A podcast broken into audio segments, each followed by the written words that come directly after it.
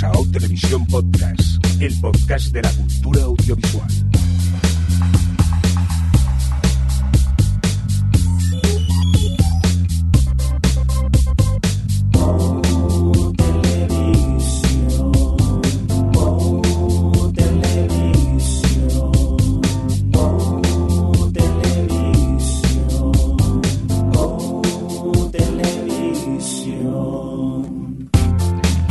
Tal? Bienvenidos y bienvenidas a O Televisión Podcast, el podcast de la cultura audiovisual en esta nuestra nueva edición, la 261, dicho en términos televisivos, la S13E03.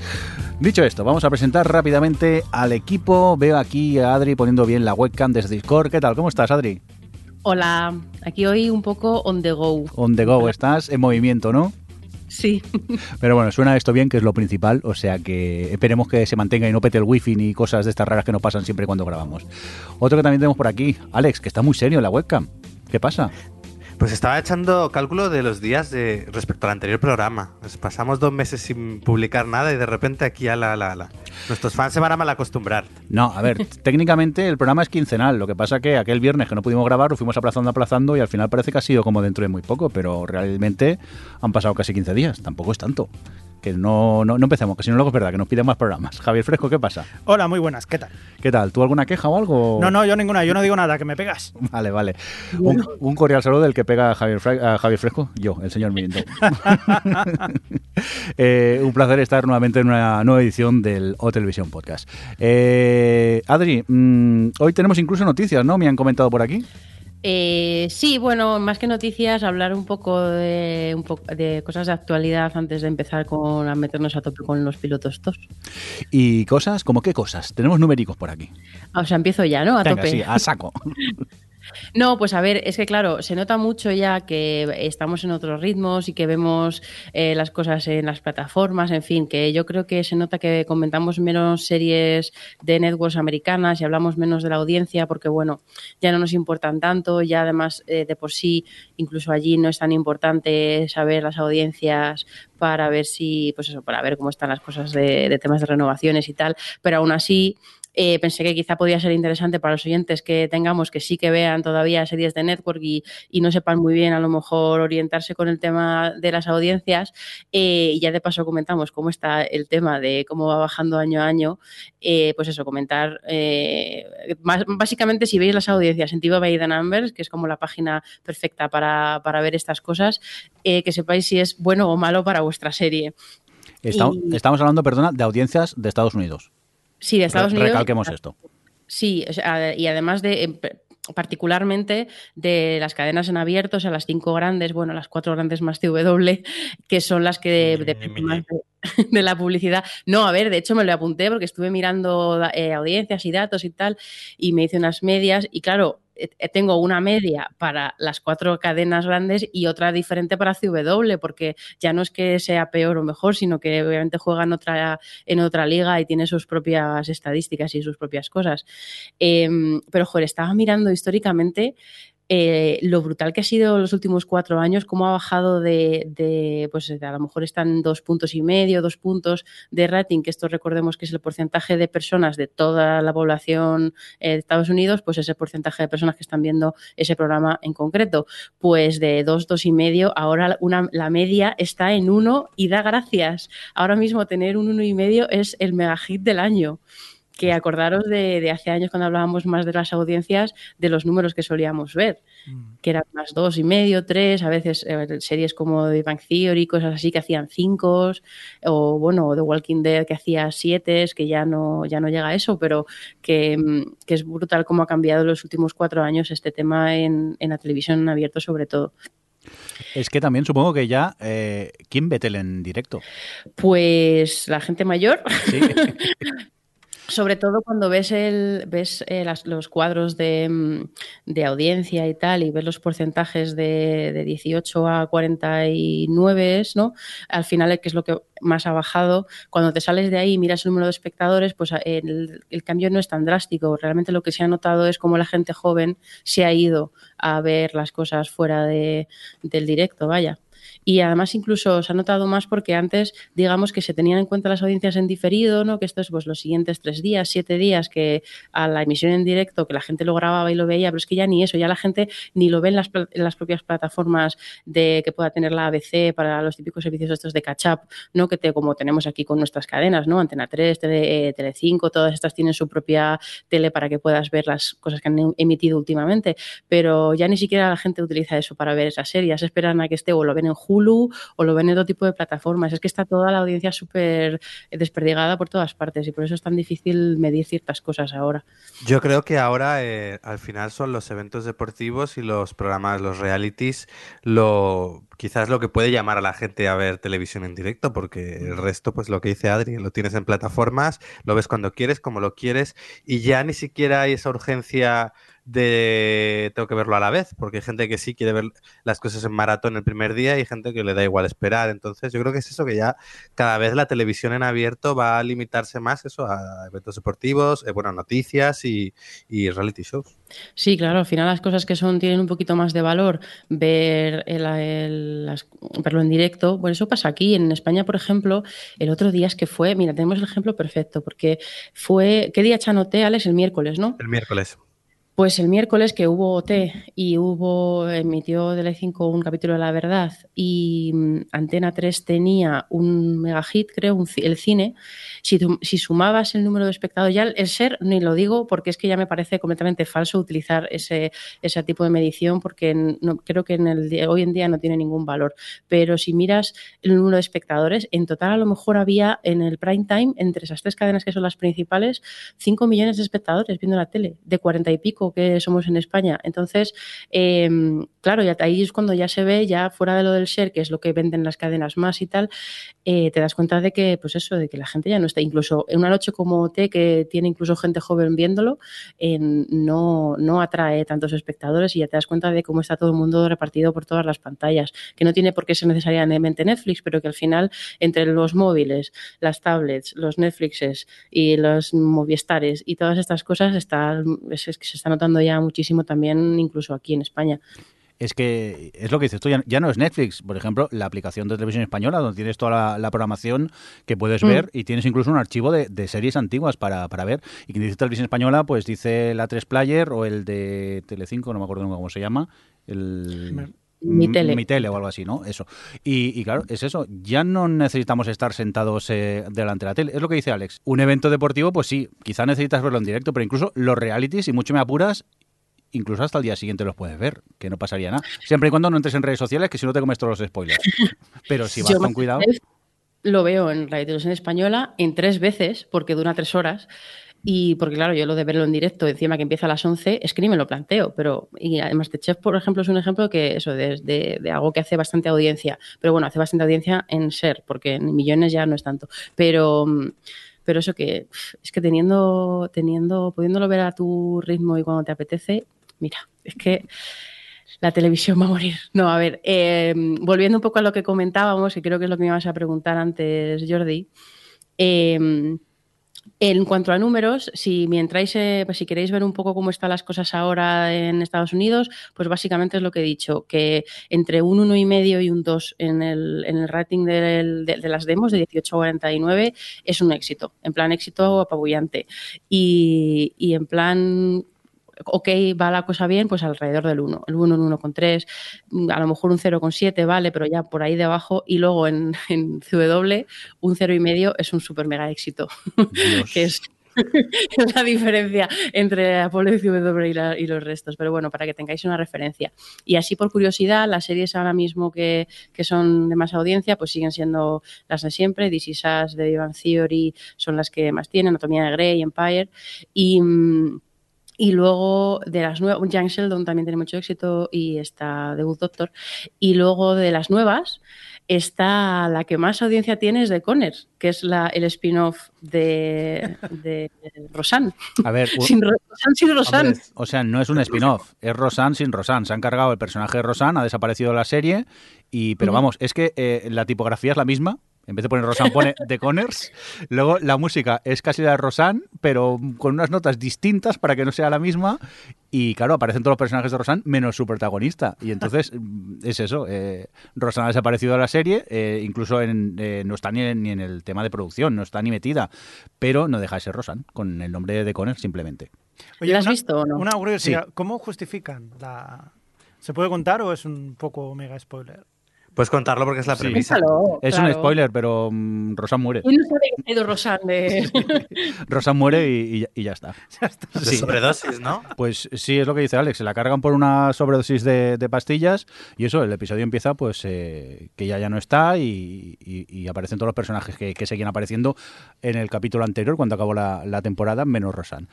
Y de decir que sigue manteniendo el humor que tenía la, la serie, un humor muy, muy bestia. Recuerdo un momento mm, muy emotivo cuando están recordando a Rosan y hay un momento que alguien suelta un chiste súper cruel y yo me partí el culo. Literalmente empecé a reírme como un loco y, y a mí me gusta. Yo también decir que a mí, Rosan, salvando lo mala persona que era la actriz que la interpretaba, a mí la serie siempre había era una serie que me gustaba. Entonces, The Conners, como no deja de ser lo mismo, pues me sigue gustando. Bueno, pues así, aparte de Conners, otras series nuevas que, que, están, que están triunfando son, por ejemplo, eh, la de New Amsterdam, esta que hablábamos en el, en el de los Upfronts, que nos, nos había confundido porque pensábamos que era la de Nicolai Costa Waldau y no, es una serie de médicos que son todos muy buenos y no va sobre médicos que que curan a personas, sino médicos que son muy buenas personas. Entonces, esto todo el tiempo es. Yo vi el, el screener hace unos meses, no sé si lo habrán cambiado, pero vamos, el que vi yo me pareció. Y mira que a mí me gusta el Good Doctor y estas cosas, pero tú más para mí. Y esa también está funcionando bastante bien. Y otra que está funcionando bien, que es como en comedia el super éxito es, de- es Los Conners y en drama super éxito es Manifest, que es la nueva, el nuevo intento de hacer perdidos, Mm. que creo que por aquí la habéis visto vosotros el piloto también. Pues sí, eh, se lo comenté a Javi, me dijo el piloto que... ¿Y por cuál vas ya? Voy por el cuarto. Vas como yo, Joder, entonces. ¿en serio habéis podido pasar el primero? Hemos podido pasar de primero, pero por diferentes razones. A ver, eh, pon tú lo No, tuyo. di- diferentes razones no, ¿Contamos primero de qué va? O... Sí, es la serie High Concept de la temporada en la que unos señores se despegan eh, en un avión, hay una turbulencia gigante y cuando eh, aterrizan eh, dicen, bueno, hemos llegado un pelín tarde solo. No, eh, han pasado cinco años y medio. Para ellos han pasado nada y para el resto de la sociedad han pasado cinco años y medio. Y a partir de aquí empieza la serie. La serie es una chorrada como un piano, los actores son malos a matar, pero a mí me Es que entretiene. pero a mí, el, el mínimo misterio que hay allí, a, a mí me tiene entretenido. Es muy mala. Sí, y son muy Muy malos mala. actores. Y yo lo recuerdo. Es que es muy mala y la sigo viendo. Porque, Que es lo que tiene. pero- porque acaban con unos pequeños cliffhangers que dices, Nah. pues ahora me pica un poco la curiosidad. Pequeño a seguir". cliffhanger que dice, va, es que Sois muy fáciles. es, es un refrito de todas las Sí, cosas sí, que hemos visto Totalmente, hasta está ahora. todo, todo Ahí- está ya escrito, lo hemos visto en mil series, pero estás bueno. viendo los revenidos, estás viendo Tim Kring. Este- es como, el otro día lo, comentábamos, es como si Tim Kring hubiera hecho This Is Us. Ahí lo dejo, más o No, menos. pero Sin tanta profundidad. Eso O lo dices tú porque hay momentos más familiares, más emotivos, sí, porque sí, sí, intentan con entrar... un poco de misterio. Claro, es la situación esa, que hay gente que, que llega y han pasado cinco años y claro, pues la gente, oye, pues yo pensaba que te habían muerto y, y me he echado otra novia, ¿qué quieres que te diga? Entonces Hasta- estos momentos así, pero... Si todo esto más o menos lo puedes entender y tal, y dices, hostia, qué fondo, qué fondo. Hasta que empiezan a escuchar voces en su cabeza y entonces se retuercen entre ellos así, por ellos mismos, como un dolor de cabeza y te recuerda esos momentos de los actores de la teletienda que dices, no puede ser peor, no puede ser peor esto.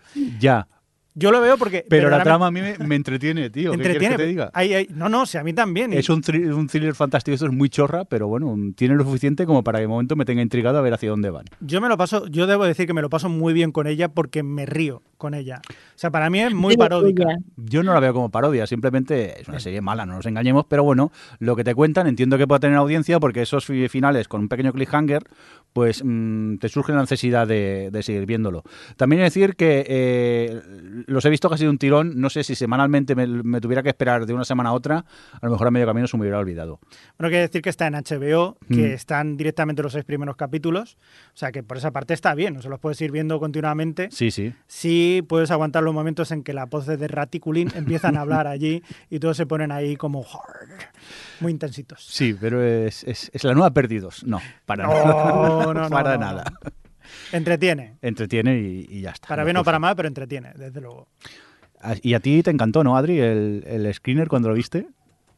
A mí no me gustó, pero, pero a ver, no me parece que fuera terrible. Lo que pasa es que, claro, tenía la cosa esta de que los actores eran muy malos, como habéis dicho, y luego que empieza la serie y parece que lo del el salto este temporal y tal va a ser un McGuffin para hablar un poquito, hacer un poquito más de drama. Como habéis dicho, lo de This Is pero con tal, pero eh, enseguida, como eso, cuando, cuando, empiezan con lo de las voces en la cabeza y tal, y te, ya te das cuenta que explorar el tema de los dramas de personajes, eh, del conflicto, de, pues eso, la gente sido con sus vidas, un poco todos los problemas que tenían, en fin, todos esos conflictos personales se lo dejan de lado y lo que quieren es contar el misterio de qué pasó y de repente esta gente tiene como esos poderes extraños y eh, como que me echó muchísimo para atrás y dije no me apetece ver esto porque es que además yo he sido la que ya se ha sacrificado la temporada anterior con la de, de Crossing que la vi hasta el final, así que esta, esta temporada os toca a vosotros ver ¿La viste hasta el final? La vi hasta el finalísimo. y nunca mejoraba. Yo siempre la veía y, era, y, como veía todos sus valores y todas las cosas, todo lo que podía molar y nunca, nunca lo, nunca llegaba a molar. Y al final ya solo por, por verla terminar, la terminé y la vi entera. Oye, Adri, Pero, sí. de Crossing, perdón que te interrumpa, eh, ¿estaba acabada o se acaba con un cliffhanger y te quedas con las ganas? Se acaba con bastante abierta, sí. Vale, entonces. La estabas, eh, la estabas sopesando. Hombre, es que la tengo allí llamándome. Mírame, mírame. Lo pues que no saco tiempo, pero. Porque pues, después de Manifest. De después de Manifest ya puedes subir todo. o sea, está bien. Pero de todas formas, lo que estabas diciendo Adri, ¿no? Al principio, que los números le van muy a favor a Manifest para que siga adelante. Sí. Vale. Y además de eso, de que es de las mejores audiencias de este, de este año, eh, ha triunfado muchísimo en los mercados internacionales, la están comprando en todas partes, o sea que es así, es de, así de las americanas de, de las cadenas en abierto es la que más está triunfando. Y luego en cable, que ya sabéis que es otro rollo, pues ahora mismo las que más se están viendo, aparte de The Walking Dead, que a pesar de que ha bajado mucho los datos, pues sigue estando, sigue estando en el ranking normalmente semanal, también está triunfando un montón el spin-off de Sons of Anarchy, que no sé si vosotros lo habéis visto o algo. No, el de no. No, no, pero... Yo he visto el piloto. Eh, y bueno, es un poco el, el, el espíritu de, de la Sons of Anarchy original. Lo que pasa es que si algo tenía muy potente la, la, serie original era ese drama familiar, esa especie de tragedia griega con el personaje de la madre, que con Katie Sal, que hacía un personaje espectacular y realmente te llamaba la atención más allá de luego los tejemanejes que se llevaban dentro del club de motoristas, de drogas, de todo lo que hacían entre ellos. En cambio aquí al final, eh, en este spin-off, eh, la parte familiar tiene peso, pero no tiene un personaje tan potente como el que era, eh, era el de la madre, la matriarca. Entonces, la serie, pues bueno, sí, eh, puedes, yo vi solo el piloto. Es entretenida en lo que te propone porque es un poco lo mismo, pues eso, las drogas, el tal, como pues el código de lealtad y demás, pero no ofrece nada nuevo. Y también no, no olvidemos que Sons of Anarchy tuvo dos temporadas, sobre todo la segunda fue muy buena, la primera estuvo muy bien, la segunda fue muy buena y luego dio muchísimos bandazos, así que eh, tampoco tengo, tenía yo muchas esperanzas de que eso luego fuese, me dije, veo, no sigo y si de repente la gente dice que ha sido una maravilla, la retomo y no parece ser. Se quedan entretenidas y ya. Oye, volviendo a los números, Adri, eh, ¿quieres comentar alguna cosita más? Pues nada, no, simplemente que todos los datos estos que he dado son eh, sobre todo datos del directo y el mismo día, que luego ya cuando miras las audiencias en diferido la cosa cambia bastante, porque normalmente las series, bueno, sobre todo, en el fondo luego el ranking de las más vistas queda bastante parecido al de el directo, lo que pasa es que hay algunas series que, por ejemplo, Riverdale, que no está ni, ni cerca del top de las más vistas, luego cuando miras los datos del diferido, estas que ganan como un 200%, 180, 150% de audiencia eh, cuando la gente lo ve en los siguientes siete días de la semana.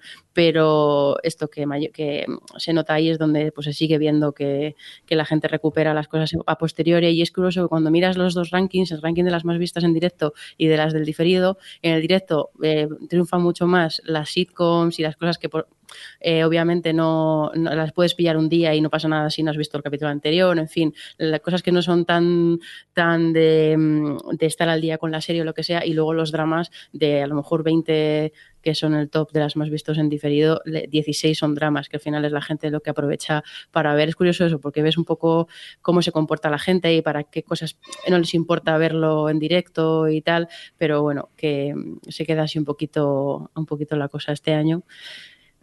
Mm, yo es que ya, claro, la verdad yo estoy, estaba haciendo, mirando la lista de networks de las comedias, que vamos, las mm, eh, series que han estrenado nuevas este año.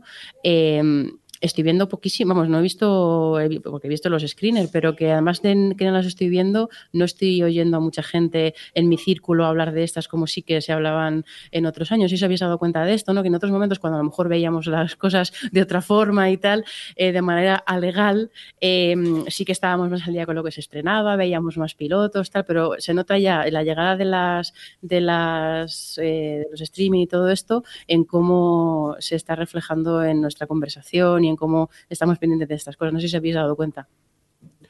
Yo recuerdo que estaba un poco, un poco perdido a la hora de mirar los pilotos nuevos porque además lo, me acuerdo, lo puse en Twitter de qué veo, que, ha estado bien, que ha estado mal, porque nadie dice nada. Es decir, ya no sabía un poco ni por dónde, dónde abordar y al final dije, pues dame que he, visto un par de Network porque no, no he oído hablar de nada y lo que había tampoco me llamaba especialmente.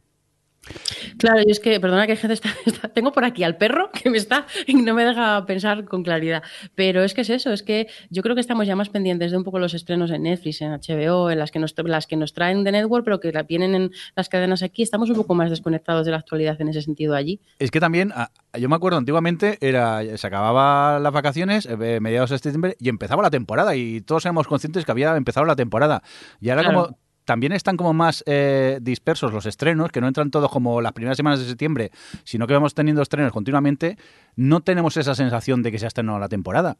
Es más, yo de repente eh, veía que se comentaba alguna serie por Twitter y digo, uy, si ya se ha, estrenado esta. Digo, a ver, ¿cuándo la han estrenado? Y llevan cinco o seis episodios. Digo, hostias, pues eh, me acabo de dar cuenta ahora mismo. Y es verdad que lo que dices es que quizás estamos más ahora por los estrenos de Netflix o HBO o cualquier cosa que no realmente lo que se estrena en las networks en, actualmente en Estados Unidos.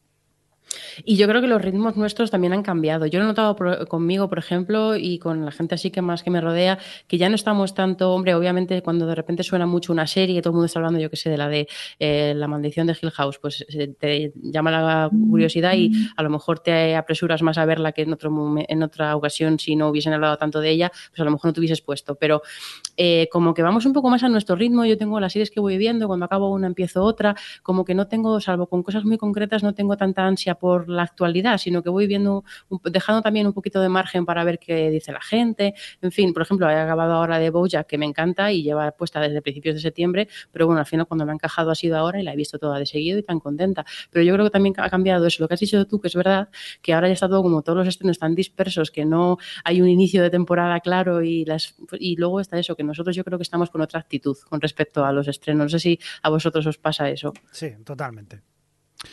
Somos, estamos mayores ya, ya no, no podemos abarcar el ritmo que abarcábamos antes. Sobre todo Adri, que estaba fatal, la pobre, ya directamente.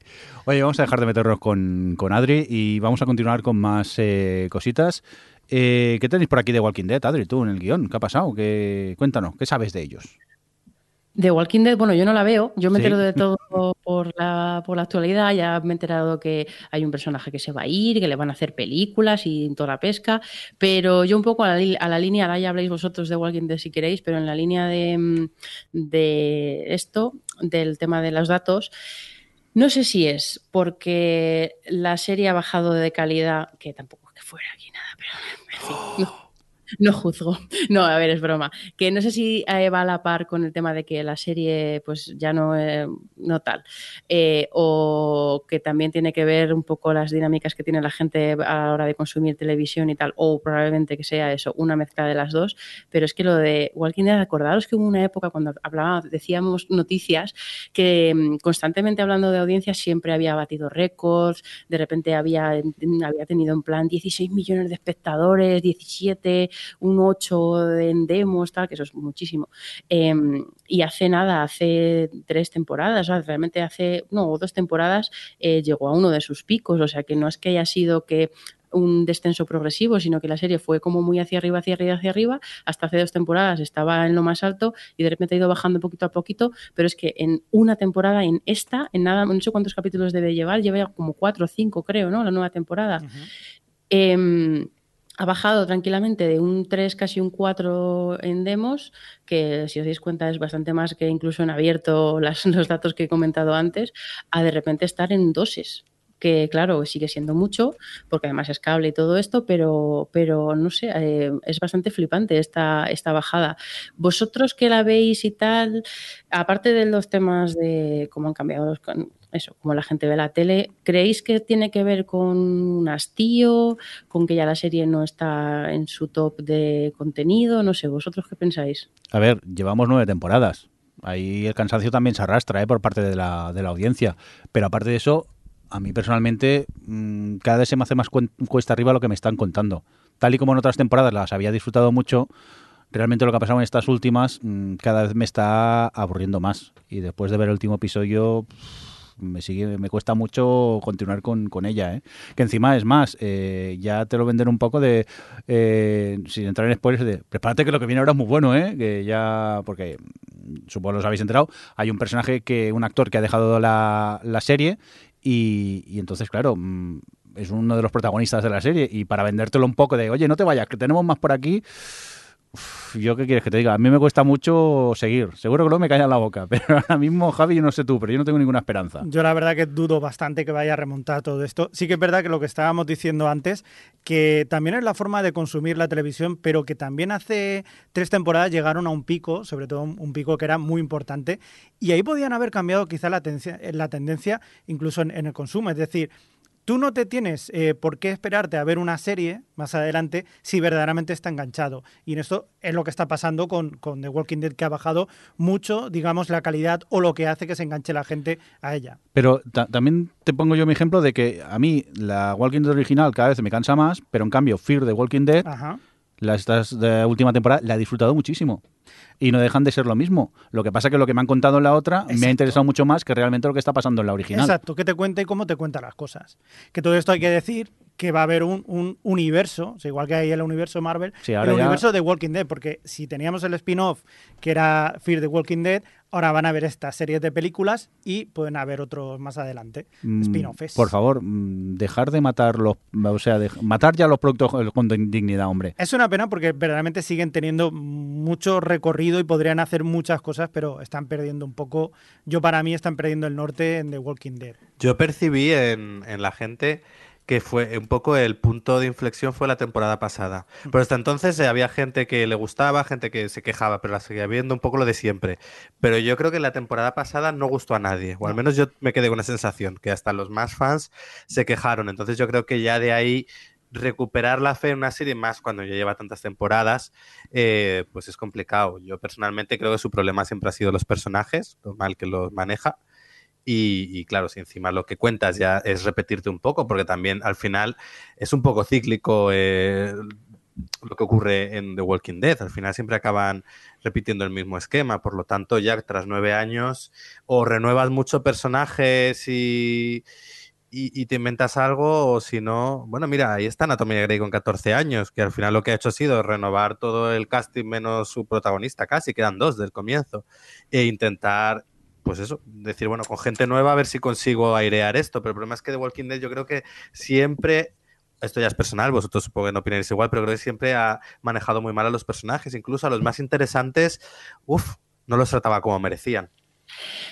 Eh, bueno, lo que dices de Anatomía de Grey, que después de 14 temporadas sigue estando entre las series con más audiencia. Pero bueno, que mm, yo desde fuera, yo lo dejé en, después de la primera temporada por precisamente lo que dice Alex. Y no, no le veía yo mucho eh, mañana con los personajes. Pero a mí también desde fuera me da la sensación de que todas las temporadas veía a la gente quejarse mucho, como que había un, eh, muchos tramos de capítulos que era todo, eh, estaba todo el mundo súper aburrido. De repente llegaba un final de temporada o un final de, de mid-season de estos que pegaba el petardazo, se encantaban dos capítulos y volvíais otra vez a la, a la, llanura esta de los capítulos aburridos. Y no sé si quizá a lo mejor de nueve temporadas sí que es verdad que te cansas un poco de que te hagan eso, ¿no? Para mí no. A mí siempre me había llamado la, la, serie, siempre me había gustado lo que me contaban. Sí que es verdad que seguía redes sociales y mucha gente decía, qué rollo, es que me aburro, no sé qué, pero la seguían viendo por otro lado. Yo es que, a ver, si yo ya estoy dudando si seguirla porque es que lo que me están contando ahora no me merece ningún tipo de interés, pero sí que es verdad que las anteriores, hasta las dos últimas, a mí me había mantenido siempre el interés la, la serie de Walking Dead. Pregunta, entonces, veis, o sea, teniendo en cuenta lo que dices de los personajes, que estáis tal, ¿veis vida después del personaje que se va a ir? A Sí. Walk- de Walking Dead? Sí, porque a mí realmente este personaje últimamente me caía fatal. Ya, ese, ese es el problema, ¿no? Que quizás eh, nos hemos hastiado ya de todos los personajes, o casi todos. Mm, bueno, ya, ya- pero... ya no tiene mucho sentido lo que Pero, te pero es igual, mira, lo que te, volviendo a Fear the Walking Dead, eh, en Fear the Walking Dead, en esta última temporada, un personaje de la original se va a esta. Era un personaje realmente secundario que tampoco tenía un gran protagonismo, y en cambio eh, se va a Fear the Walking Dead, coge mucho más protagonismo y dices, hostias, pues es un personaje muy interesante. Hmm.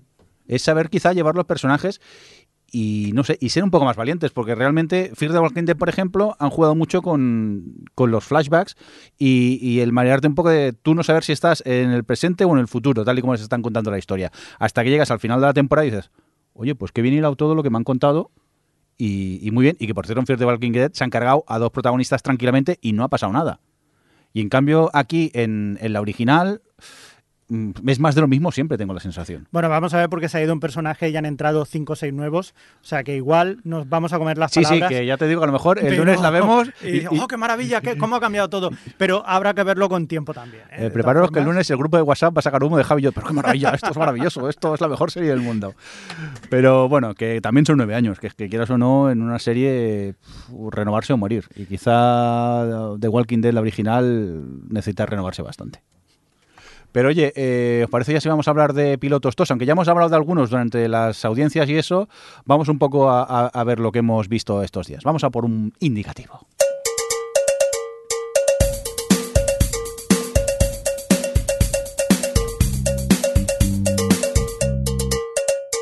¡Ay,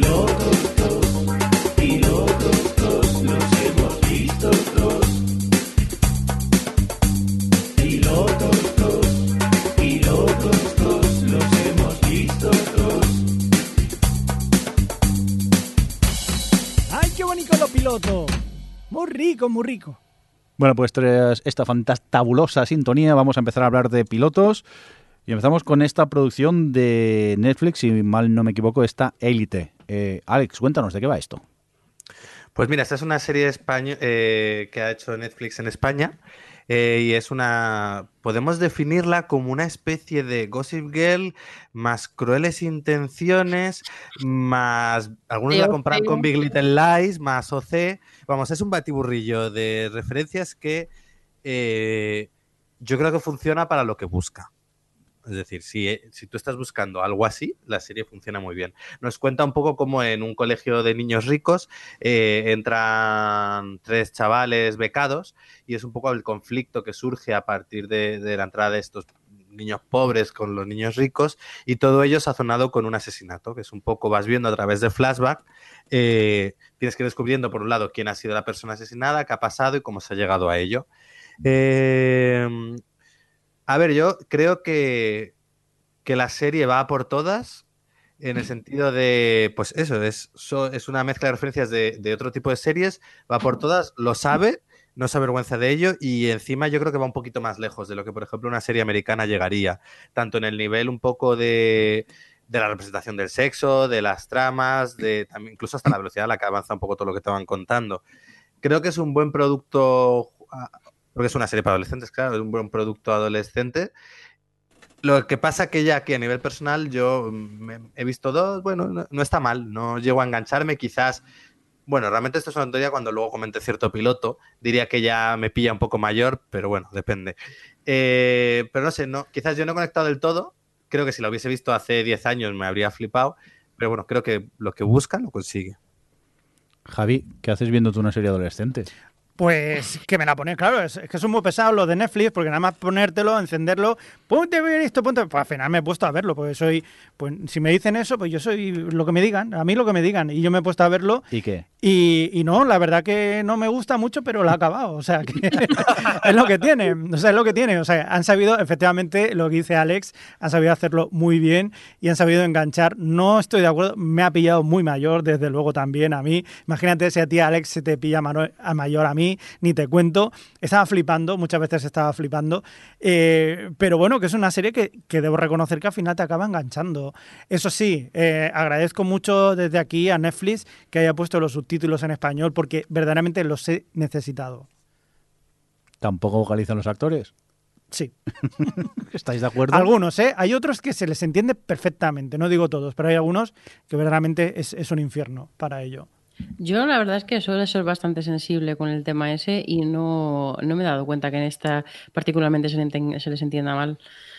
Pero vamos, yo estoy un poco como lo que dice Alex, que mm, veo por qué la gente se ha vuelto tan loca con esta serie, porque es esa que si entras y te enganchas por el misterio y lo soy yo y yo y, estas cosas, pues entiendo que al final acabas viéndola, pero a mí yo vi el primero y no me llamó en absoluto, me pareció pues es un popurrí que había visto mil veces, una serie de super manufacturada que pues me parece ok para ser exitosa y ya está, y no me apetecía, es como que no, no, me, no me aportaba nada para seguir con ella, la verdad, así que no la he seguido, no era para mí. A mí me gustaba mucho el concepto este de... Que bueno, lo estamos acostumbrados a series adolescentes, de adolescentes haciendo cosas de adultos. Porque la trama, hay una trama de, de una pareja que ya está cansada de su vida sexual y se dedica a buscar tríos, que era como, pero a ver, que tiene 15 años. Y es como, es que tenemos que meter un poco de, de, de- de algo a nuestras relaciones, como, pero ¿qué me estás contando? Sí, es verdad. Ahora, subo toda apuesta, Alex, y te digo que son adultos haciendo de adolescentes haciendo de adultos. Porque también ves a los chavales y dices, joder, es que tienen ya cada uno, los actores tienen su edad, claro, que por otra parte es normal. Porque hay escenas de sexo que desde luego son torriditas. Muy bien, pues vamos a dejar este élite de lado y nos vamos a, a- ¿cómo llamamos esto? ¿Comedia triste? eh, ¿Dramedia? ¿Este eh, Kidding? ¿Experimento? Sí, cuéntanos, Javi. Em, vamos a hablar, en este caso es, es una serie em, hecha por Michel Gondry, ah, digamos Michel Gondry y Jim Carrey. Sí. que son los dos grandes eh, totems que llevan este proyecto adelante, en un, en un, una en un momento en el que eh, hace Jim Carrey de, de- de actor Mm. De un programa infantil. de un programa infantil que habla así con muñecos y tal, como si fuera una especie de Jim Henson. Es un señor feliz, un sí, señor- como José Luis Moreno, pero, Sí, sí, pero- para niños. Y le pasa una cosa que es que pierde a un hijo. Su hijo pues muere y a partir de aquí pues su vida se desmorona. Eh, y tiene que volver otra vez a reincorporarse. co- Él intenta haciendo- reincorporarse de trabajo en su trabajo que no deja de ser de hablar de cosas para niños y él intenta meter cositas ahí dentro y la verdad que lo lleva bastante mal el hombre. ¿Y qué? ¿Cuántos has visto al final? Yo es que mm, vi el primero y no seguí de momento. Yo he visto dos. Vale. ¿Y igual de triste que el primero? Es, eh, eh, es muy extraña. Hay que decir en este sentido que como comedia, comedia, si no, no está, yo no diría que es una comedia en sí, sino es una dramedia, como tú estabas diciendo, y que tiene más de drama que de comedia, pero eso sí, también juega mucho el factor de que Jim Carrey puede interpretar las dos cosas. Como drama, la verdad que no lo compras, pero como comedia, pues cuando se pone a hacer sus cositas así para niños y tal, pues puede ser entretenido y tal. Pero para mí no funciona. A mí, yo lo que pasa es que debo decir una cosa. Soy muy fan de Michel Gondry y no soporto mucho a Jim Carrey, con lo que se queda una cosa entre medio que ni fu ni fa. A mí Jim Carrey como actor no, no me molesta, no me parece mal, mal actor y no lo odio como mucha gente puede, puede odiarlo. Eh, lo que pasa que, ¿qué es eso? Quizá eh, no creo que sea una mala serie, pero claro, el, cuando te meten en el tema drama, mm, a mí sinceramente no me apetece meterme por esos caminos eh, y entonces eh, se me hace un poco, se me va un poco cuesta arriba eh, seguir con ella, pero la verdad que también es un poco tramposa porque empieza eh, saliendo Jim Carrey en el programa de, Conan O'Brien, el Late Night. Y claro, dices, anda, mira, qué bien, Conan O'Brien, aquí me voy a reír yo. Y claro, luego de repente te dan lo, te cuentan lo que le ha pasado a uno de sus hijos y te quedas, jodo. Y claro, cada vez eh, va entrando más el tema drama y a mí me echó un pelín para atrás. Pero porque ya sabéis que yo de dramas eh, huyo un poco y, y más si son super dramas como este, me echan un, un pelín para atrás. Pero por otro lado, la factura de la serie me parece impecable. Sí, O sea, la mano de Michelle Gondry se nota, Se nota muchísimo mucho, allí. mucho. Es la parte, yo creo que más entretenida de la serie. Sí, o sea, pa- pa- para soportar esos momentos tan, tan duros y tan, tan tensos, ¿no? Sí, no sé. Yo, si me atrevo y al final me pongo con ella, ya os contaremos más adelante qué tal. Pero Eso así, sí. de primeras, Bájate un poco las expectativas en el sentido de que no es una comedia como tal. no, ir mentalizados. Venga, vamos a continuar. Eh, Adri, que te tengo por aquí. Homecoming, cuéntame, ¿qué es esto? ¿De qué va? Bueno, pues Homecoming es una serie de Amazon que es la adaptación de una de un podcast del mismo título mm, de bueno es de Gimlet Media se llama tienen bastantes podcasts que hacen algunos son documentales pero yo los que he escuchado la mayoría son de ficción es el caso del de Homecoming y, y, bueno, pues es eh, Sam Esmail, el director y creador y todo de Mr. Robot, es el que ha hecho la adaptación a serie. Y mm, la protagonista es Julia Roberts y interpreta a una eh, psicóloga que trabaja en el proyecto Homecoming, que es un proyecto que coge a los soldados que vienen de estar en la guerra en, bueno, pues en Afganistán o en donde, sea, y, hacen un poco de como de trasvase entre pues, la guerra y el, su vida, el día a día, ¿no? Un poco de esto de, tratar los, los síndromes postraumáticos, un poco de reinserción en la vida normal, ¿no? Y y bueno, pues está contado como en dos tiempos, en, el tiempo actual cuando el proyecto Homecoming está en activo y luego hay un salto temporal de unos cuatro años, puede ser, cuatro años creo, que, ves que el personaje de Julia Roberts trabaja en un, en un diner haciendo camarera y ya no trabaja para el gobierno y no sabes por qué. Entonces, bueno, pues es un poco descubrir qué ha pasado. Y la verdad es que a mí el podcast me gustó mucho. Tiene dos temporadas y está, si lo queréis escuchar antes de ver la serie, es Está súper bien, además trabajado todo el tema de cómo he aprovechado que es audio y tal. Creo que, que además tiene, tiene, buenos actores de doblaje, son actores famosos, vamos. Y, y me, me, gustó mucho y, está curioso cómo ha cogido Sam Esmail los capítulos casi literal, porque son capítulos de media hora, son muy cortitos. Y, y ha sabido trasladar muy bien a lo visual lo que todo el aire de misterio que tenía el podcast, porque realmente pues eso es lo que más tiene de particular la, serie, que em, visualmente toda la atmósfera es como muy, eh, muy opresiva y muy claustrofóbica, todo el tiempo juega mucho con el misterio de, una conspiranoia de realmente qué es el proyecto este Homecoming, porque bueno, hay uno de los protagonistas de los soldados que em, como que está un poco dudoso de lo que está pasando ahí, realmente lo que están haciendo con ellos, entonces pues él alimenta mucho esa conspiranoia, también está la cosa del futuro, ¿no? Que tú ves que eh, algo raro ha pasado con el personaje de Julia Roberts por, cómo se comporta, creo que está muy bien manejado el misterio, que visualmente es espectacular la serie, además tiene algunos recursos visuales muy guays, porque em, en el futuro incluso juega con el aspect ratio, con la relación de aspecto de la, de la pantalla, claro, yo como tengo información, yo sé lo que está pasando, pues eh, me, me está gustando verla también eh, así, habiendo escuchado el podcast, porque em, al saber, yo veo los trucos, las cosas que tiene visuales y los recursos de sonido y cierto tipo de cosas que utiliza Sam Ismail en, en la serie para reforzar lo que está pasando eh, de verdad. ¿no? Entonces, yo creo que tiene dos, como esos dos valores. Si habéis escuchado el podcast, puede estar interesante, tienes ese extra al, ver la serie, y si no, creo que es una, eh, plantea muy bien los misterios y creo que, por ejemplo, lo veía y digo, madre mía, Jordi es ese tipo de serie que se la ve de una tacada porque es esta de madre necesito saber lo que está pasando y me pega total que te la veas en una tarde, porque además esos son como ocho capítulos de media hora o algo así, es muy cortita. Y a mí me está, me está pareciendo, he visto como creo que tres o cuatro capítulos y me está pareciendo un visionado muy interesante y, y, bueno, y Julia Roberts está ahí en un papel eh, pues como bastante peculiar, sobre todo eso que a mí me sorprendió mucho, que se metía en una, serie para Amazon así tan pequeñita. Eh, en fin, me, me, ha gustado. ¿Vosotros habéis visto alguno, algún episodio o no? Pues no, pero bueno, si me la recomiendas voy a tomar nota y habrá que maratonearla. Ya que me lo has ordenado, pues así lo, haremos. no, no, no, es que te, veía, digo, es que esta se la ve, eh, vamos, de, de, llegar tarde a trabajar, de esas veces que te quedas o hasta las tantas de la mañana. Eh, venga, vamos a continuar con más series de Homecoming. Eh, nos vamos a por Alex, Sabrina.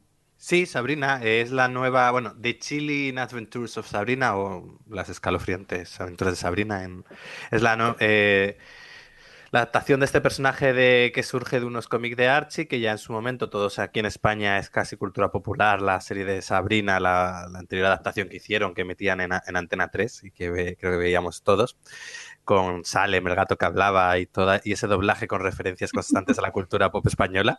Eh, pues nada, aquí han cogido, um, han cogido el personaje y le han dado una vuelta, se aleja bastante de la Sabrina que nosotros conocíamos, casi es una especie de spin-off dentro de, la serie Riverdale en cuanto a que visualmente pues está muchísimo más cuidada, busca un tono mucho más oscuro y básicamente, bueno, lo que nos cuenta es eso, es el personaje Sabrina que, que, va a cumplir su mayoría de edad como bruja y tiene que decidir un poco entre el mundo de los mortales y el mundo, pues, este, de, de, las brujas, de Satán, del diablo y tal. Eh, a ver, es, creo que eh, visualmente está eh, es muy interesante. Lo que pasa que, pues no sé, no me se me hizo largo el capítulo. Es una hora y no me llegó a enganchar del todo. Creo que puedes, creo que está bien. Lo que pasa que de nuevo no ha sido para mí. No, no he llegado a conectar con ella del todo. De- además, tiene una cosa que me molestaba muchísimo, es que visualmente en algunos momentos, en algunas secuencias, opta por un efecto como desenfocado en los laterales de la imagen. Que la primera vez era como, uy, qué raro me está yendo el streaming. Pensé que había como de repente caído la calidad del streaming. Y luego me di cuenta que no, que hay veces que es eso, como que desenfoca los laterales y, y a mí me resulta muy molesto. Ese, además, es un efecto que usan porque sí, no es que digas en un momento concreto, ¿no? Era como de repente estás enfocado. Así que bueno, creo que. Que a ver, es un- puede ser igual. Lo mismo, pasa un poco como con Élite. Si es la serie que buscas, creo que está bien hecha que, y que puede cumplir con lo que buscas, pero tienes que buscar eso. Muy bien, pues tomamos nota de esta Sabrina y si me permitís, eh, quiero hablaros eh, de lo que pensaba sería la comedia de este año y tristemente no lo es, de Cool Kids. Eh, recordemos, no sé si recordáis los upfronts, esta en la que tres abuelos que viven en una en una residencia de, de gente mayor eh, en Florida, pues son unos malotes y hacen cosas muy malas. Pues la verdad que eh, yo le tenía ganas, mm, confieso le tenía ganas porque el creador es Charlie Day, que era uno de los actores que salía en It's Always Sunny en Filadelfia, que si no recuerdo mal en España era colgados en, en Filadelfia. Y bueno, como It's Always Sunny en Filadelfia tenía ese humor muy gamberro, me imaginaba que aquí vería lo mismo y no, no, no es lo mismo. Eh, bueno, tiene algún chistecico que te puede hacer reír, pero no tiene la mala baba que tenía It's Always Sunny en Filadelfia. Y la verdad que, bueno, me la esperaba. Sabía que sería una, una comedia mala, pero mm, me esperaba un poco de ella y realmente me ha echado un poco para atrás. Y encima he de decir que cada vez que veo los títulos de crédito me pongo muy nervioso porque los títulos de crédito son dos señores mayores bailando, pero bailando de una manera de esa acrobática que cogen a, a la señora, le empiezan a dar vueltas, cogida de un brazo y tal, y yo cada vez que veo los créditos digo, que se va a romper, que se va a romper, y si- siempre acaba bien, claro, porque son los créditos siempre los mismos, pero me pone muy nervioso ver a, a esos señores. La verdad que es una lástima, ¿eh? le tenía ganas a esta comedia sabiendo que era mala y realmente sí que lo es, pero no, no mala como para que ¡Qué pueda sorpresa! seguir viéndola. Entonces han cumplido tus expectativas. Ya, pero es más mala de lo que me esperaba. No, el tema es que me esperaba más mala baba en el humor y, y no tiene tanta como yo me esperaba que sería esta comedia. Una lástima, porque, bueno, de momento me he visto cuatro y los tengo allí que seguiré viendo. Pero bueno, eso, eso no cuenta para que, para que sea mala. Oye, vamos a continuar con más cosas. Adri, Happy Together, ¿qué pasa con ella? Otra comedia. Pues mira, eh, que la presente Alex, porque yo como la vi el screen, el screen y la tengo más olvidada, él tendrá más fresco el arranque. Pues esta, todos los años tengo mi comedia así como malilla, que me gusta y me encanta, pues esta es, es- es la de este año. Es básicamente es un, nos cuenta como una pareja de 30 y muchos añeros. eh, que viven muy bien ahí sin salir, eh, pues eso, haciendo lo que hacemos nosotros, vamos, friqueando en casa y poco más. De repente, pues eh, él es el, el contable de una estrella del pop que en ese momento necesita esconderse un poco de la prensa y se va a vivir con ellos. Y funciona un poco a través de, en principio, a través de los contrastes de estos dos que son muy de estar en casa, muy tal, y esta estrella del pop. A ver, a mí lo que me, ha hecho mucha gracia la serie, o me parece que es lo que mejor funciona, además lo he ido viendo con el paso de los episodios, es la química que hay entre la pareja. Ellos dos funcionan muy bien como dúo cómico, eh, está muy bien escrita y, se transmite muy bien la complicidad de ellos dos, las bromas tontas de ellos dos. eh, yo me río mucho con todo lo que les sucede. Lo que pasa es que luego lo de alrededor, pues bueno, más o menos, depende de las tramas. Creo que también funcionan muy bien los padres de ella. La, la actriz que hace de la madre de ella, ya la veía en Crisis Girlfriend, me hace mucha gracia. Y incluso hasta el chaval funciona bien, pero, al pero cuando las tramas se separan un poco de lo que hace la pareja, que ha pasado en algún, en, una- en algún episodio, porque además creo que la actriz está embarazada eh, y, no, y no podía estar allí, pues se resiente un poco. Pero vamos, a mí me funciona mucho como con todas esas coñas de, pues una pareja que prefiere quedarse en casa viendo Netflix que salir de fiesta, que hacen chistes malos y que cuando intentan hacerse los jóvenes dan vergüenza. ajena. Yo eso no lo entiendo. ¿Por qué dicen, oh, es viernes, planazo, vamos a ponernos en, a ver Netflix y a comer mierdas? Y risas de fondo. Digo, ¿dónde está el chiste aquí? Si es un planazo de un viernes, por favor. Y eso a mí me echa un poco para atrás, ¿eh? No, no puede ser. No, bromas aparte, yo estoy contigo, ¿eh? Me funciona muy bien la pareja y también lo- los padres me río mucho con, con la madre. Y bueno, de momento, como comedia, simple, porque tampoco es la gran comedia, a mí me funciona. Yo, eh, lo que habéis dicho, si es que al final eso, cuando tienes una pareja protagonista que tiene química y te hace gracia y funcionan bien, pues además ellos dos me, me son dos actores de dos comedias que me gustaban mucho en su momento y que me alegra que recuperen ahora. Y, mm, y es eso que luego al final lo ves, lo que, es lo que ha dicho Jordi, que lo ves y dices, eh, pues que te sientes identificado, ¿no? Cuando ellos intentan ahí salir de fiesta y aguantar hasta tarde y no sé qué, es como, madre mía, estoy, me está gustando una serie sobre treintañeros que se quedan en, que prefieren quedarse en casa porque me siento identificada dónde he llegado en mi vida. Oye, pues vamos a continuar con, con, más comedias. Otra comedia que me funciona a mí, esta The Kids Are Alright, es una comedia familiar, eh, típica familia en principios de los 70, en la que son ocho hermanos y, bueno, y unos padres peculiares. Eh, no aportan nada nuevo en el mundo de las comedias familiares, lo que han contado eh, ya lo he visto en mil veces y, y, encima está que tiene voz en off, o sea, que lo he visto mil veces pero me gusta, me funciona. La verdad que como son ocho hermanos, eh, es tan, eh, cada uno tiene un carácter tan distinto que todos aportan algo a la serie y, y me río con ella. E incluso lo, los padres, los actores que hacen de padres también están muy bien y a mí me funciona muy bien. ¿Es como The Goldbergs? Eh, sí, en los 70. Quizá The Goldbergs eh, ya se ha convertido en una comedia más eh, de hacer homenajes ochente, ochenteros a, a, las cosas. Eh, pero esta me funciona. No es tan, ya en el rollo tan nostálgico como de Goldbergs ya no, no entra, pero sí que, que es una comedia familiar de, de, de toda la vida, ¿eh? y lo hemos visto mil veces ya. ¿Pero la recomiendas o no, Mirindo? Yo sí, como comedia familiar, sí. No esperéis risas a troche y moche, pero está bien. Oye, para comer. Sí, para, para, comer, sí, de las de comedias de, de comer. Eh, Alex, por cierto, creo que has visto Legacy. Cuéntame, ¿de qué va esto? Cuando os decía que ya está mayor para Élite o para Sabrina, pues bueno, luego me he puesto Legacy y me he enganchado a una basura de serie adolescente, así que, en fin, contradicciones de uno.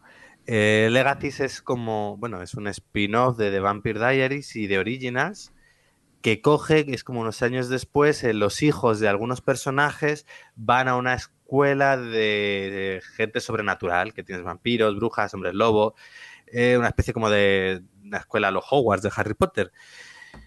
A ver, en sí la serie, pues bueno, pues es barata, eh, mala, los actores son súper marca blanca de CW, es decir, pues ni siquiera, porque a veces CW te saca algún actor así con su carisma que te sostiene una serie, por ejemplo, de Vampire funcionaba muy bien el trío protagonista, Nina Dobrev, la protagonista, estaba, estaba bien, tal, pero es que en esta ni siquiera, todos los personajes, todos los actores adolescentes son muy la nada, eh, los que han recuperado de las otras series son como muy los secundarios que estaban ahí de fondo, pero que tampoco te llamaban mucho la atención.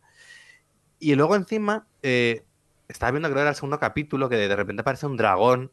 Y claro, a ver, un dragón hecho con efectos de una serie de segunda de CW, pues bueno, era una vergüenza. Genera como cuando, eh, pues no sé, estás... Eh, por ejemplo, Sena o Hércules se ponían a intentar hacer efectos especiales y daba todo mucha penita, pero bueno, entonces era entrañable. Pues bueno, lo mismo. Pues nada, dicho todo esto, pues sí, ya he visto dos y voy a ver el tercero, que acaba de salir hoy. Muy bien, pues tomamos nota de Legacies y ahora, eh, si me permitís, voy a hablar de, otra comedia que he visto. En, este caso es, es, The Neighborhood. Es una comedia donde eh, en un barrio de predominante de gente de raza negra llega una familia de raza blanca y a partir de aquí ya está el conflicto eh, creado. Bueno, eh, yo pensaba que sería mucho más mala de lo que es, pero de decir que sus personajes me, funcionan. Sobre todo el, padre de, la familia de raza negra, eh, el actor me parece muy divertido y los conflictos que, crea con el, vecino blanco, pues me, río con ella. Y bueno, mmm, como he dicho en todas las comedias que hemos presentado hoy, sin ser la, la, comedia de la vida como producto de entretenimiento me funciona y bueno, pues de momento me la quedo, he visto tres episodios. Eh, y me van gustando y seguiré viendo esta de Neighborhood que por supuesto por vuestras caras veo que ninguno de vosotros ha visto. Venga, pues eh, creo que hasta aquí los pilotos TOS. Si os parece, nos vamos ahora a por eh, cosas que hemos visto y queremos destacar. Vamos para allá. Cosas que hemos visto y queremos destacar. Cosas que hemos visto y queremos destacar. Cosas que hemos visto y queremos destacar. Cosas que hemos visto y queremos destacar. Venga, pues Adri, cuéntanos, destáganos cosas. Pues mira, voy a destacar para empezar la quinta temporada de Boya Horseman, que obviamente no voy a decir de qué va porque ya estamos en la quinta temporada, pero bueno, yo quiero insistir en recomendarla porque sigue siendo una grandísima serie en esa temporada, además, los personajes están como bastante cada uno por su camino, teniendo sus propios viajes. Ha sido una temporada con episodios mm, muy centrados en cada uno de los protagonistas que han estado muy bien. Bueno, ha habido un capítulo de, un funeral que yo pensaba, madre mía, este año es el capítulo de los funerales, de los capítulos de los funerales guays, porque ese fue brutal. Pero vamos, que ha tenido todos los capítulos, sobre todo la primera mitad, más centrados en, de forma individual en sus personajes, han sido, han sido brillantes. Es que es una serie que a nivel emocional, del de, desarrollo emocional de los personajes está súper bien. Luego eh, ha tenido esta temporada una cosa muy guay y es que, bueno, pues Bojack, el personaje, está haciendo una serie, es el protagonista de una serie, la está rodando y han hecho como un juego tipo como la película esta de Satoshi Kon de Perfect Blue, que ella estaba, ella era actriz, la protagonista, y, y, cuando se estaba yendo un poco la pinza, se como se entremezclaban un poco las cosas que pasaban en el rodaje con las cosas de su propia vida, y es un poco lo que han hecho eh, con Boya para hablar un poco de cuál es su, su conflicto de esta temporada y tal, y me ha parecido que ha funcionado muy bien esa mezcla, sobre todo cuando llega a su momento más álgido. Y, y luego que, bueno, como hace siempre Boyack, se eh, han temas de actualidad, temas políticos, pero sobre todo destaca el cómo han afrontado un poco toda la conversación del Me Too y del Time's Up y mm, sobre todo muy centrado en las consecuencias que sufren las mujeres cuando denuncian eh, situaciones de acoso o de abuso y, lo cuentan un poco con, con, sobre todo con un personaje de una compañera de trabajo de reparto de, de Boyac y, me parece que la han llevado muy bien en todos sus primeros porque bueno, también hablan un poco de los tíos y de eh, cómo, pues bueno, después de un tiempo, eh, cómo la sociedad perdona a hombres que han sido unos mierdas y tal, y bueno, en fin, como que eh, reflexiona un poco sobre todos estos temas y lo hace, pues bueno, lo hace, creo que lo hace muy bien. Y, y nada, en fin, que, me ha parecido una gran temporada, que no ha tenido ningún, vamos, ningún bajón, que ha estado siempre arriba y yo creo que es una de las que más disfruto. Además me ha gustado, bueno, al final siempre las veo eh, como de golpe, pero bueno, que esta vez me la he visto, es una de las que más rápido me he visto porque eso me estaba gustando mucho cómo estaban llevando a todos los personajes y sobre todo que me gusta ver como Boya como personaje que dentro de que es eh, pues una, es muy depresivo y es todo como muy triste y es una persona que ha estado, que tiene ahí muchos problemas mentales durante toda la serie, como ver, ver que realmente está evolucionando emocionalmente y que ya está menos, un poquito menos pagado de sí mismo y que se muestra un poco vulnerable y que reconoce las vulnerabilidades de los demás, que es algo que no había hecho nunca antes, como que también mola que personajes que al final les vas cogiendo cariño vayan evolucionando y tan y tengan, vayan un poco hacia adelante. No sé, me ha gustado mucho, creo que soy la única que está, que sigue, vamos, voy ya al día. Yo me quedé en a mitad de la cuarta, eh, no sé por qué no seguí. Eh, me lié a ver otra serie y dije, bueno, ya continuaré. Y de momento la tengo parada. Quiero ponerme, pero no he sacado tiempo con, con ella, porque encima la gente siempre habla maravillas de esta, de esta serie y la verdad que le, que le tengo ganas. Pues yo quisiera comentar la segunda temporada de Cas Castlevania. Castlevania. ¿Qué tal? Cuéntanos, ¿qué tal? Pues a ver, a mí la primera me dejó muy a medias, no, no me gustó mucho. Me pero también entendí que como eran cuatro capítulos, era una especie de prólogo a lo que tenía que venir. Esta segunda temporada, a ver, me faltan por. He visto cinco capítulos. Me está gustando un poquillo más, pero sigue sin, sin llegar a encantarme. Visualmente me recuerda mucho a esta peli de anime que se llama Vampire Hunter The Bloodlust, que es un poco en, pues eso, en todos los diseños, en la forma de todo el tema de los vampiros y demás. Lo que pasa es que ah, los personajes protagonistas me siguen pareciendo flojos. Aquí están dando más peso en esta segunda temporada a lo que se. Porque, bueno, básicamente la serie pues, nos cuenta cómo eh, Drácula, después de perder a, a, su esposa humana, pues decide vengarse de la humanidad. Eh, matándolos a todos. Y es un poco como, pues bueno, hay un, hay un héroe que intenta, que intenta evitarlo y, y, ahí está. Entonces, en esta segunda temporada quizás se centra más en Drácula, en por qué hace eso, en la gente con, la, con lo, pues eso, los otros generales vampíricos con los que trabaja y tal, las intrigas internas, y quizás funciona un poquillo mejor. Pero bueno, me sigue quedando así. Además, a, ratos la animación de los personajes me parece bastante chusca. Entonces, bueno, mmm, Mejor que la primera, pero sigo, si- sigue sin ser para echar cohetes. Muy bien, pues tomamos nota de este Castlevania. Adri, eh, esto de Team Chocolate, ¿qué- Chocolate, ¿qué es? Que me tiene muy intrigado.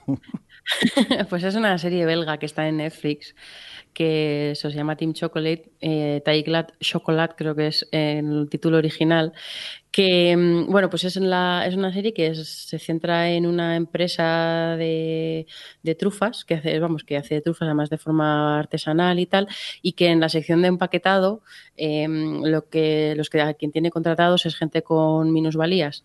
Y bueno, mayormente son gente con síndrome de Down, pero bueno, también hay eh, gente con otro tipo de minusvalías eh, psíquicas sobre todo. Y mm, y bueno, pues eso, que es una empresa que está, sobre todo su jefe está como muy enfocado, o sea, como muy ahí tiene lo de eh, la integración y tal, bueno, en fin que me entra en temas de competencia, de acuerdos con otros de po- posibles distribuidores, que entonces, claro, quieren, quieren poder tener más eh, capacidad de empaquetar más rápido, entonces pues entra aquí el conflicto de eso por, un, por una parte, y luego hay una de las empaquetadoras que es, em, es inmigrante, ilegal y es deportada. Eh, Se la, llevan a Kosovo y su, el que es su novio en ese momento pues em- emprende una búsqueda para ir a buscarla a Kosovo. Y, mm, y es un poco medio, pues al principio los dos primeros capítulos es un poco, están un poco en, en todo el tema de la empaquetadora y tal, y luego todo la- el resto de la serie es como una especie de road trip con ellos yendo detrás, ¿no? Yendo, ellos, vamos, el protagonista y otros cuatro de los empaquetadores que van a buscar a la, a la chica. Y a mí me ha gustado mucho. Eh, eh, estar, estar ahí en verano es una que se me pasó comentar en el capítulo anterior, pero claro que es una serie como que me entró súper bien en verano porque es eh, pues muy encantadora, es muy divertida. eh, tiene, es, una de esas que tiene humanidad y sobre todo tiene, mm, tiene, por una parte, tiene mucha sensibilidad con los temas que trata y con los personajes que tiene, pero a la vez tiene sentido del humor, ¿no? Con, sobre todo para mostrar un poco. eh, eh, las diferentes, eh, ¿cómo decirlo? Posibles formas de comportarse, ¿no? Dentro de que pues interactúan personas muy diferentes, ¿no? Pues esa heterogeneidad de comportamiento creo que juega muy bien con ella para hacer el hacer humor y tal. Y luego es pues bueno, es bastante positiva en el sentido de que pues habla mucho de la capacidad de la gente de ser amable y generosa, porque imaginaros qué, qué movida, qué, qué jardín lo de estos cuatro ahí haciendo, cogiendo una furgoneta, yéndose hasta Kosovo a buscar a la novia, a la gente que se encuentran por el camino. Y, pero no sé, aunque alguna, a- quizá algunas personas un poquito más cínicas pueden decir, ah, esto es muy ñoño, pero a mí personalmente no, me se, no se me hizo nada ñoña, se me hizo súper entretenida, súper divertida, encantadora y, y la vi súper bien, la verdad. Yo la recomiendo, así para una cosa de lugar feliz. Eh, recuérdanos el título Team Chocolate, y la tenemos en Netflix, ¿no? Sí. Muy bien, pues otra serie que tenemos en Netflix, pero que no tiene nada que ver con la que acabas de contar tú, es la serie de animación Paradise eh, PD, No tiene nada que ver, dice Understatement.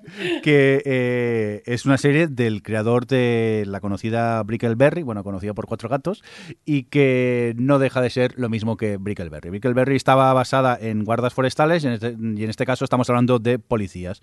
Y es un humor muy de la casa, es un humor eh, sucio, guardo, ordinario y que a mí me ha encantado. Pero, y es más, a medida que avanza la serie, cada vez eh, vas viendo más barbaridades. Ve- ves en el capítulo 4 una cosa y dices, pero ¿cómo se han atrevido a hacer eso? Espero que eso ya...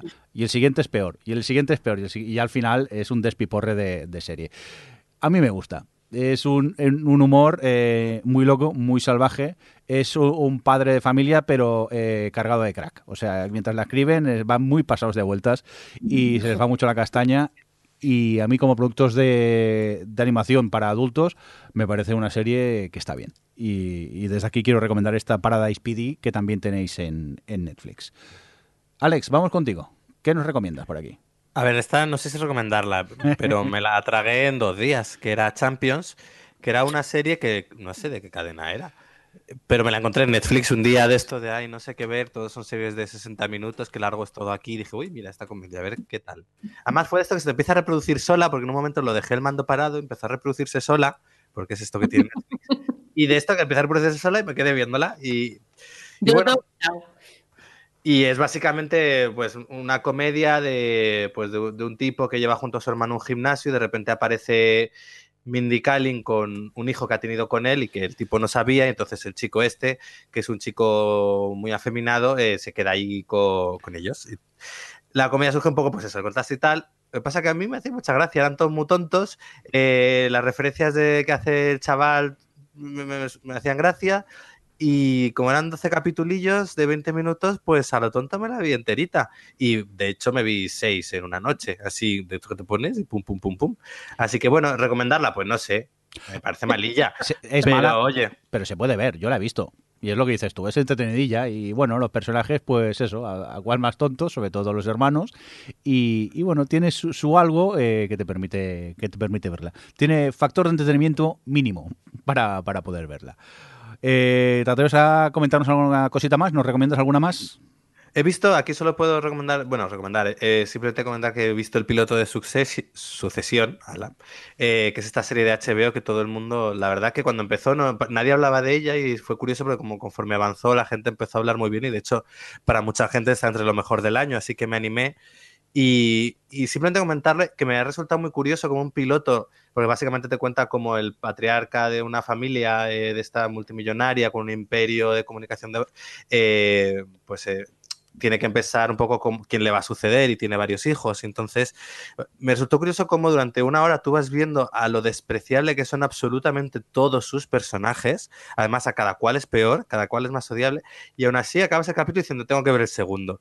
Quizás lo, me dio sensación de que la serie se toma un poco de distancia y, y hace que algo que son, todos lo peor te resulte interesante de ver, un poco quizás casi como sátira de lo que es de, pues, de este tipo de gente. Entonces, bueno, tengo curiosidad por ver, porque además todo el mundo dice que a partir de la mitad la, la serie aún mejora mucho más y bueno, pues la podéis encontrar en HBO. Adri, vamos contigo. Bueno, yo quería comentar eh, la, un poco la novena temporada de Shameless, porque bueno, pues ya ha hecho el, como el primer tramo de temporada, eh, ya está el año que viene, no hará el segundo tramo. Y, mm, y bueno, pues esta es la temporada que tiene que lidiar con dos anunciados eh, eh, salidas de personajes principales de la serie. De hecho, en este primer tramo ya se ve cómo, cómo se despiden de un personaje.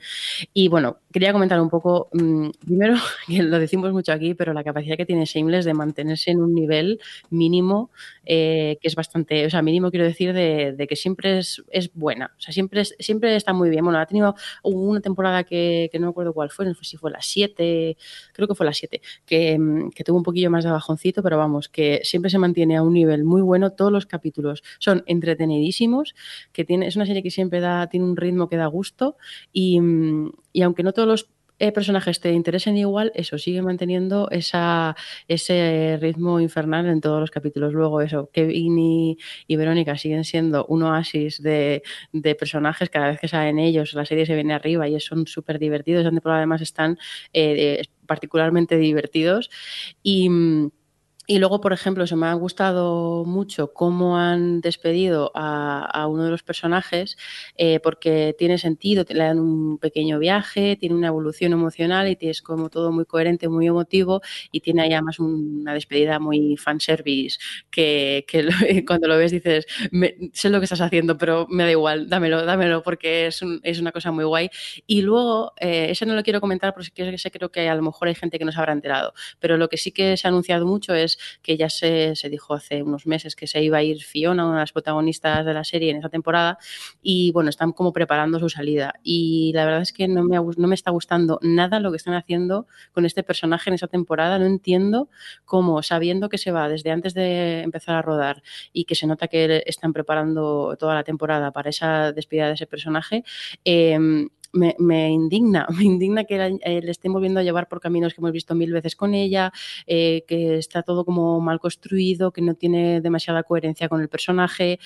Yo no entiendo dónde están. Ahora, claro, todavía habrá que ver que, cómo la manejan en el resto de, de, capítulos, pero siendo mi personaje favorito con mucha diferencia de Shameless, que para mí es como el pilar central, que de hecho ojalá hubiesen decidido cerrarla en esa temporada Shameless, porque sin Fiona pues va a ser como un poco, en fin, no sé. Eh, no, me está, no me ha gustado nada lo que han hecho con ella. Sin embargo, lo que han hecho con el otro hermano mayor, con Lip mm, eh, ha tenido, ha sido yo creo uno de los highlights de- esta temporada, la, la trama más interesante, así como con más profundidad que, que de esta temporada ha sido para él y lo han manejado muy bien. Pero lo de Fiona es que ya verás, Alex, cuando lo veas, que, que, en fin, lo que están haciendo con nuestra Fiona no es de recibo. No creo que, que llegue a verla porque ya los comentarios de la temporada anterior no fueron nada buenos. Así que yo creo que ya me quedaré donde... Pues en general eh, la gente no le gustó ya. Así que, que yo creo que ya no seguiré. Por mi parte, Shameless me ha dado lo que me tenía que dar y, y ahí se queda. Con un buen recuerdo. Casi por decirte que te veas eh, los capítulos, te digo los minutos o algo para que veas lo que han hecho con, con ya sabes quién, lo que han hecho con su personaje y con la despedida, porque merece la pena. Es muy guay. Venga, pues eh, acabamos contigo, Alex. ¿Qué nos cuentas? Pues así una cosa rápida, porque ya habéis hablado de alguna de estas series, decir que finalmente me puse con, Ili- con Killing Eve y la amé, tanto como la amasteis vosotros. Eh, me enamoré del personaje de Villeneuve como, pues, como todos habéis hecho. Y me ha parecido muy, muy complicada esa mezcla de thriller y comedia que maneja. Así que, pues nada, de 10, que la veáis. También me vi la de Ma- Maciel. Eh, igual, también me gustó mucho. Quizás sus secundarios me resultaban a ratos muy irritantes, pero lo mismo, la protagonista lleva el peso de la serie de una forma que quizás con otra actriz no habría funcionado tan bien ese universo y ese lenguaje y tal. Y encantado con ella. Y luego también me terminé Krypton y era una basura. Lo que empezó siendo bien, pues se fue al garete en una trama, pues nada, pla- planteaban un mundo interesante, pero luego no lo supieron aprovechar bien. Así que hasta ahí. Oye, pedazo de resumen nos has hecho ya directamente. Pim pam pum. Venga, pues nos vamos a ir. Eh, Adri, muchas gracias por estar por ahí. Y gracias a vosotros, nos oímos pronto. Eh, O pues- no, espera un momento. No, porque yo mm, no tengo más series nuevas que hablar, ¿eh? Bueno, tú espérate que en 15 días seguro han extraído 200 más al, al paso que vamos. Eh, Alex, nos oímos en breve. Muchas gracias. A ti. Javier Fresco. Adiós. Adiós. Va, Adiós. hoy no te voy a pegar. va. Un cordial saludo de quien nos acompañó con, con vosotros también, el señor Mirindo. Hasta luego. Hasta luego. Adiós. O Televisión Podcast, el podcast de la cultura audiovisual.